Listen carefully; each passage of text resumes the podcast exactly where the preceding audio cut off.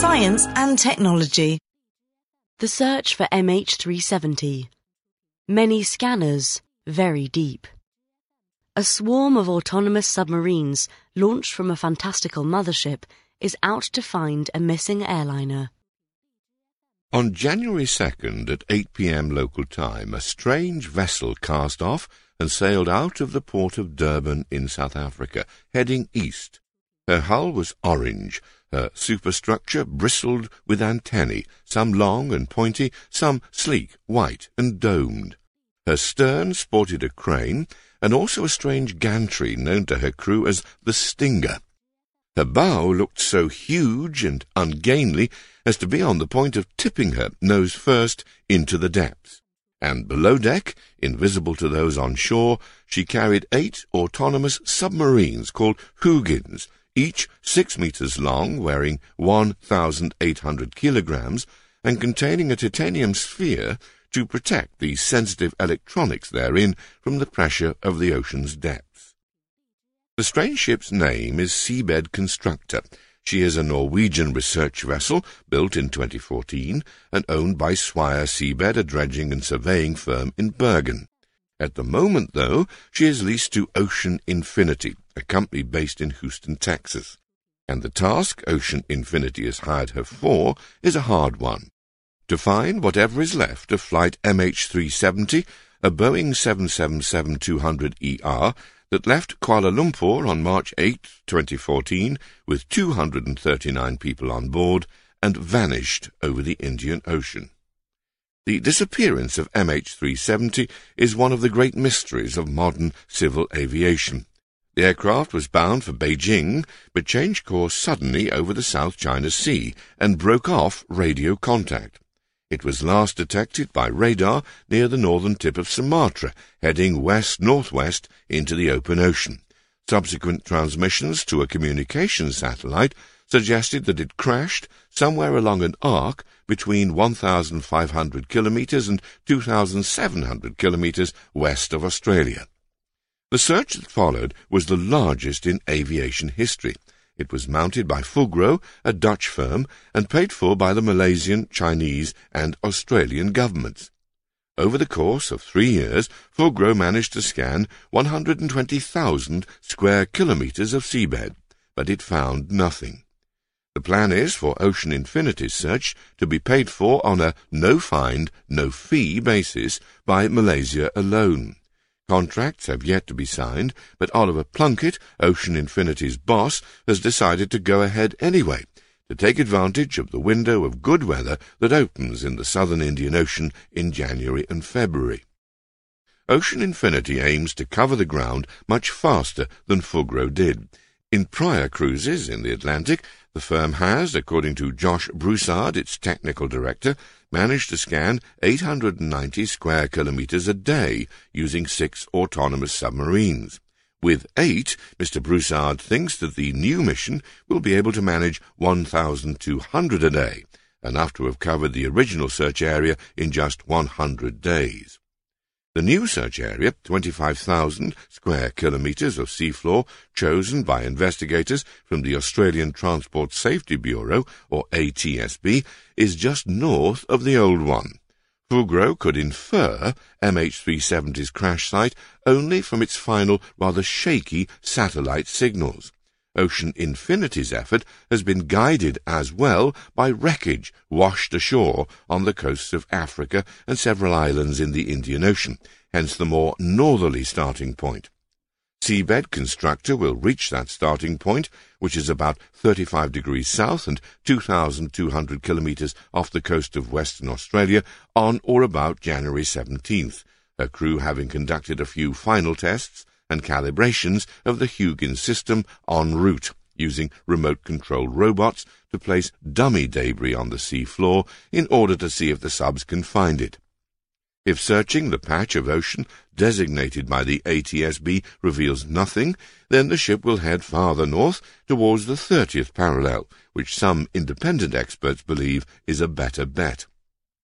Fugro's search used but a single autonomous submarine, but this was unable to dive below 4,000 meters, meaning it was not always close to the seabed. The Hugins, carried by Seabed Constructor, can, however, go as deep as 6,000 metres. That permits them to reach most of the seafloor comfortably. And the fact that there are eight of them means different areas can be searched in parallel, and that some submarines will always be at sea. The Hugins will be launched by the Stinger, which extends out over the ship's stern. Once underwater, the robot craft will communicate with the ship using an acoustic modem. The ship's own modem, which will receive these signals, is fixed to the end of a long pole that extends down through her hull into the water. Each Hugin comes with a 300 kilogram lithium polymer battery pack, good for a tour of duty lasting up to 60 hours. A downward pointing sonar will map the contours of the seabed beneath the craft, but most of the searching will be done by side-mounted sonars scanning the bed on either side of the craft. These send out pings and measure the intensity with which they are reflected. Sand reflects less sound than metal does, meaning metal objects such as aircraft debris are easy to distinguish and if something apparently metallic is detected, its nature can be confirmed using an onboard magnetometer. The Hugins search patterns are set by people, but the craft will actually navigate with little reference to their mothership. Every so often the ship will send out a corrective ping to keep them on course. Mostly, however, they will employ dead reckoning based on data from accelerometers to steer themselves autonomously. They are also capable of picking their way without assistance over sheer underwater cliffs and mountains, and past crevices and gullies using onboard cameras and machine vision software.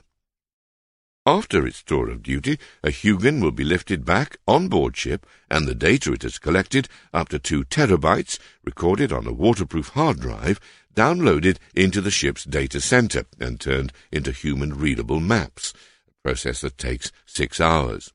The Hugin's battery will be replaced with a fully charged one, any necessary repairs made, and the craft then sent back out into the ocean. A team of geologists and hydrographers will then pore over the maps, looking for signs of the missing plane. Surprisingly, for such a high-tech operation, this stage of the search will be entirely manual. Every block of seafloor that the Hugins map will be examined by three sets of human eyes. Together, this survey team will come up with a list of possible targets ranked from E to A, nothing to that's it, to present to their bosses. If the data look good, a Hugin will be sent down for a second, closer look, cameras at the ready. What happens next if Ocean Infinity does locate what is left of the missing aircraft is unclear. Friends and relatives of those aboard it will doubtless derive relief from knowing where the flight ended up, but merely finding the wreckage will not explain what happened on board the plane. That will require the discovery of the aircraft's flight recorder. That object is therefore Ocean Infinity's ultimate target. If it is found on this mission, Mr. Broussard says the firm plans to bring it to the surface and then deliver it for analysis to the Australian authorities, who have the technical competence to assess it. A follow-up trip to examine the wreckage, even bring it to the surface, would require further authorization from the Malaysian government. Seabed Constructor is the most advanced civilian survey vessel on the planet today. If its array of technology cannot find MH370, then it is likely that nothing will, and that the mystery of MH370 will remain unsolved. Either way, though, the advance of technology may mean that it is the last such mystery, as the oceans are watched with ever closer scrutiny from space and the depths, it is increasingly difficult for anything to get lost in the first place. We invite applications for the 2018 Richard Casement Internship. We are looking for a would-be journalist to spend three months of the summer working on the newspaper in London, writing about science and technology. Applicants should write a letter introducing themselves and an article of about 600 words that they think would be suitable for publication in the Science and Technology section. They should be prepared to come for an interview in London or New York. A stipend of £2,000 a month will be paid to the successful candidate.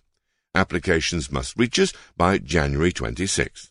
These should be sent to Casement 2018 at economist.com.